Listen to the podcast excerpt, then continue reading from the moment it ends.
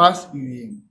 Hoy meditaremos el vigésimo noveno domingo del tiempo ordinario, en la cual el evangelista San Marcos nos va a narrar esta relación de conversión que va a tener Jesús para con sus discípulos.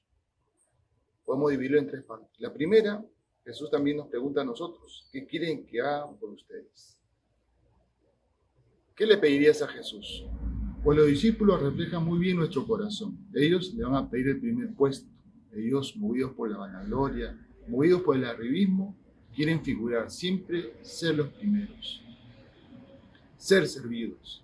Jesús ve que no han comprendido el seguimiento del camino que le está ofreciendo. Entonces los invita a dar un paso más.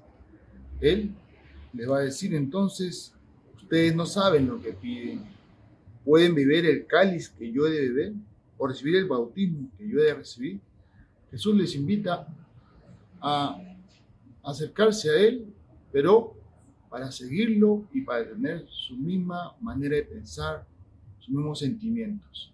Les invita entonces a desenfocarse para verlo a Jesús. Jesús entonces ha venido a servir, no a ser servido, a dar la vida por muchos. Y este es el paso de conversión que nos pide también a nosotros. No tanto vernos, sino verlo a Él y seguirlo.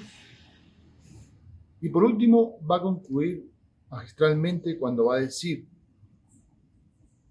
pero entre ustedes no debe ser así. El que quiera ser grande, que se haga el servidor de todos. Y el que quiera ser primero, que se haga esclavo de todos.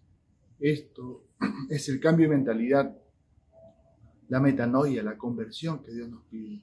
Pasar del yo a Él, para ser como Jesús, pero también del yo en nosotros. Ya no centrarnos en nosotros, sino sobre todo en los demás.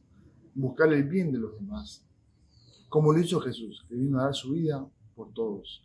Y para ello, pues, no tiene que buscar el primer puesto, sino buscar el último para servir a todos, buscar el interés de los demás, pero este interés que vaya en concordia con la voluntad de Dios. El Señor nos invita entonces en este domingo a dar este paso, cambiar de mentalidad, pasar del yo a Él, ser como Jesús, y este Él nos va a llevar a pasar al yo a nosotros, para así poder construir el reino de Dios. Paz y bien y que Dios te bendiga.